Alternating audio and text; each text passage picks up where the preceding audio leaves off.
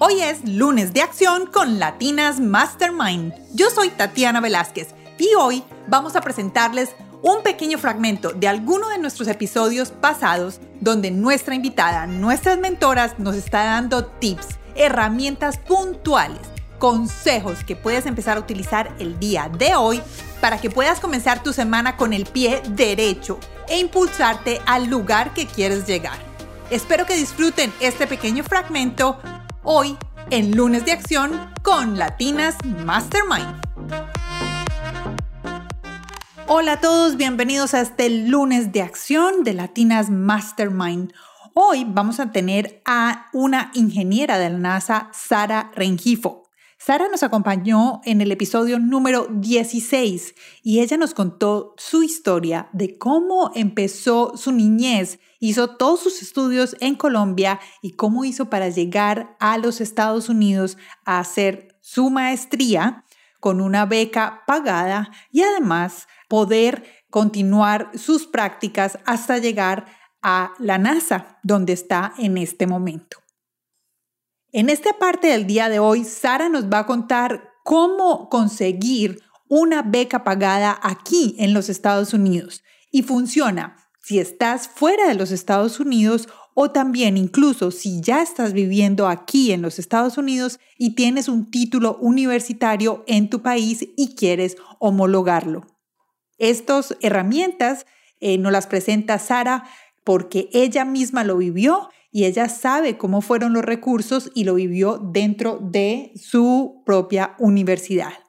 Espero que todos ustedes lo puedan disfrutar y si conocen a alguien que quiere saber un poco más sobre esta información, solo tienen que copiar el link de este podcast y lo ponen en sus redes sociales o también lo pueden mandar por mensaje de texto.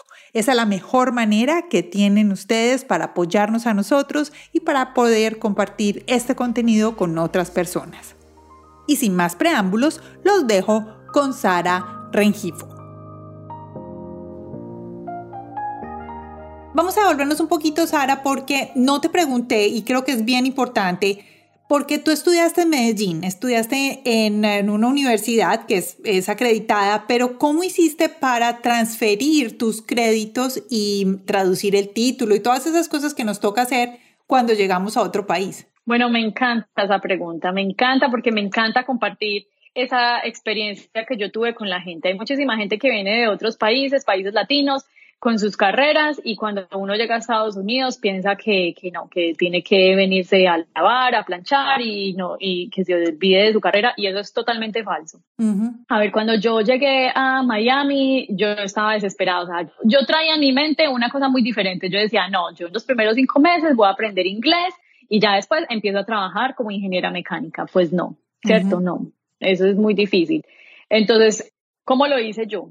A ver, no es fácil, no es fácil por el tema del desconocimiento, ¿cierto? La comunidad latina, y más que todo en Miami, que fue donde yo llegué, no es una comunidad latina que está acostumbrada a eso, a homologar el título, a que vengan y, ejerzan las carreras acá. Entonces yo pienso que es más como algo de, desinformación que de información. Te entiendo. Incluso una vez eh, yo contacté a un periódico latino y les dije que por favor que organizaran una charla para hablar sobre cómo homologar las carreras, porque yo estaba desesperada, yo contactaba a los famosos que tienen cosas de becas en Estados Unidos, yo contactaba a todo el mundo, nadie, nadie, yo nunca recibí un email, nunca recibí una respuesta, yo preguntaba, le preguntaba a toda la gente, a la gente de mis clases gratis, cuando entré a college le preguntaba a los profesores, yo cómo hago, yo soy ingeniera mecánica, oh, qué bien, pero deberías estudiar otra carrera nueva ah, qué bien, pero no, mira, endeudate, te toca una deuda gigante y mira a ver por qué no empiezas a estudiar una carrera desde cero, porque ya esa, esa de Colombia no te sirve. Entonces, más la desinformación. Otro comentario, yo una vez dije, ah, a mí me gustaría trabajar para el gobierno de Estados Unidos. No, no, cuando lleves cinco años de ser ciudadana, ahí ya puedes aplicar. No puedo creer. ¿Te decían eso? Sí, sí, sí. Y déjame decirte que cuando ya el periódico latino organizó la charla, fueron latinos de todas partes, de, de todas partes, con toda clase de carreras. Y básicamente la respuesta fue, empiecen una carrera nueva. Yo ese día salí supremamente desmotivada. Entonces, por eso me encanta, me encanta compartir la, la historia. A ver, ¿cómo lo hice? Yo dije, bueno, yo voy a entrar a la universidad y voy a hacer una maestría. Desde mi punto de vista, lo que yo pienso es lo más fácil para homologar una carrera en Estados Unidos es hacer una maestría o hacer un doctorado, ¿cierto? Hacer como un estudio posgrado. Ok. A través de la universidad, uno contacta entidades que sean validadas por la universidad donde se homologa el título. Espérate, entonces, primero tienes que ir a la no a tu universidad en Colombia, sino a tu universidad en el país donde estés. En el país donde estés. Ok, donde quieras hacer el estudio de posgrado. Exacto. Ok, listo, sigamos. Entonces, ¿qué recomiendo yo? Que busquen una universidad que tenga grupos de investigación en Estados Unidos, ¿cierto? Que busquen una universidad que les ofrezca este tipo de becas de las que hablamos anteriormente, donde ustedes puedan ir, contactar a los profesores y decir, profesor, yo quiero trabajar contigo, me interesa tu grupo de investigación, ¿qué oportunidades tienes para mí? Entonces, el paso número uno es ir a la universidad, buscar que la universidad que tenga la carrera que uno quiere y que esa carrera tenga grupos de investigación, tenga profesores de investigación. Bueno, pero entonces, tú fuiste directamente a la universidad, pero ¿hay alguna información directa de los profesores en las páginas web? Sí, claro, yo la busqué primero por internet. Ok. Entonces, cuando tú ya fuiste a la universidad, tú ya sabías que ibas a buscar a, ¿cómo se llama ese profesor? Vamos a hacerle una gracias a este mentor. Doctor Agarwal. Ok, y tú lo buscaste y dijiste, este es con el que yo quiero trabajar en el laboratorio. Sí.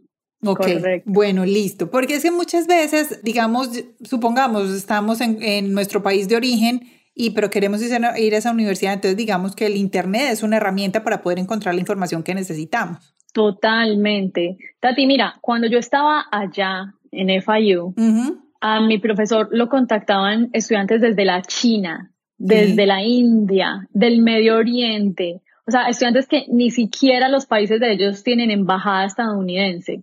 Y lo contactan y le decían, profesor, usted tiene una oportunidad, eh, estuve mirando en la página web y me gusta mucho, yo en mi universidad de aquí en mi país he hecho investigación en esto, en esto y en aquello, usted me daría una oportunidad. Y así es como se vienen los estudiantes. Ay, pero qué bueno es lo que yo digo, es la falta de información. O sea, es que los latinos pensamos que no, que nosotros no podemos. De hecho, hubo un tiempo que mi profesor me decía, Sara, trae a amigos tuyos. Y yo les decía a mis amigos y ellos, no, me voy a endeudar. Y yo, no, no se tienen que endeudar, mi profesor les paga. No, no, pero tú sí crees, pero mi inglés, pero esto, pero aquello o sea, la gente, no sé por qué, no me preguntes, pero la gente como que no cree que esto pueda ser verdad. Para ellos. Sí, o sea, los latinos no, no tenemos en nuestra mentalidad que eso es algo que nosotros sí podemos hacer. Que está abierto y disponible también para nosotros. Sí, si los estudiantes están en, en otro país, la mejor forma es contactar primero al profesor, preguntar si tiene oportunidades y de ahí ya entrar a cumplir todos los requisitos de la universidad. Sara, gracias. Creo que has abierto una ventana, una puerta inmensa para tantas personas que son tan talentosas, que incluso pueden estar aquí mismo en los Estados Unidos, que son latinos, pero que no han podido homologar sus carreras, tienen su carrera. Conozco muchos, muchos. Yo también. Que no han, no han podido, pero creo que es que no han tenido la asesoría. Has hecho algo muy importante ahí con eso.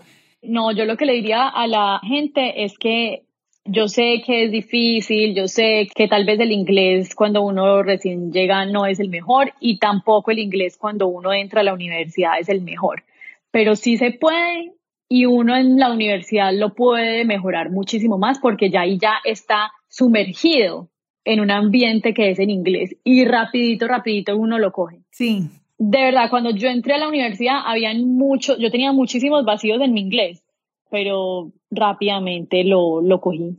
En alguna parte leí que, que te la pasabas Muchas veces cogías palabras y lo que hacías era solo traducir palabras y palabras que no conocías.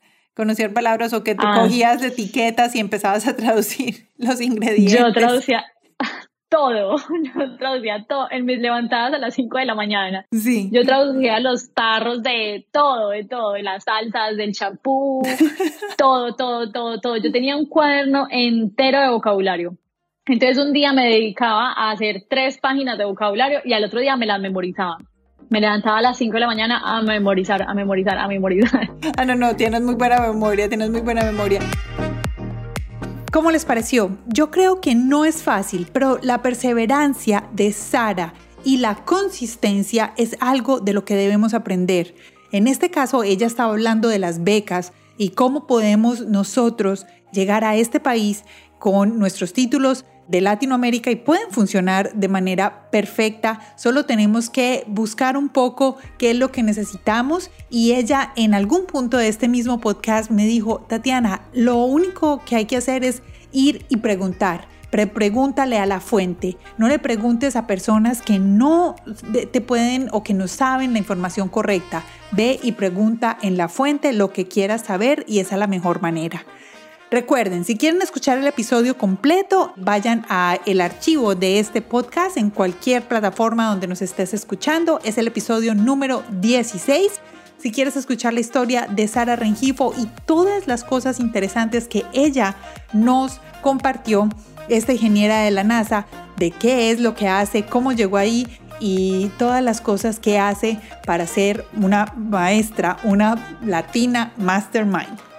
Espero que todos estén muy bien, que tengan un feliz comienzo de semana y recuerden compartir este podcast con sus amigos. Vayan a nuestra página web www.latinasmastermind, se registran como oyentes para continuar recibiendo la información de nuestras invitadas y las, los regalos que ellas tienen para nosotros. Espero que tengan una feliz semana y nos escuchamos el miércoles. Espero que tengan un feliz día. Chao.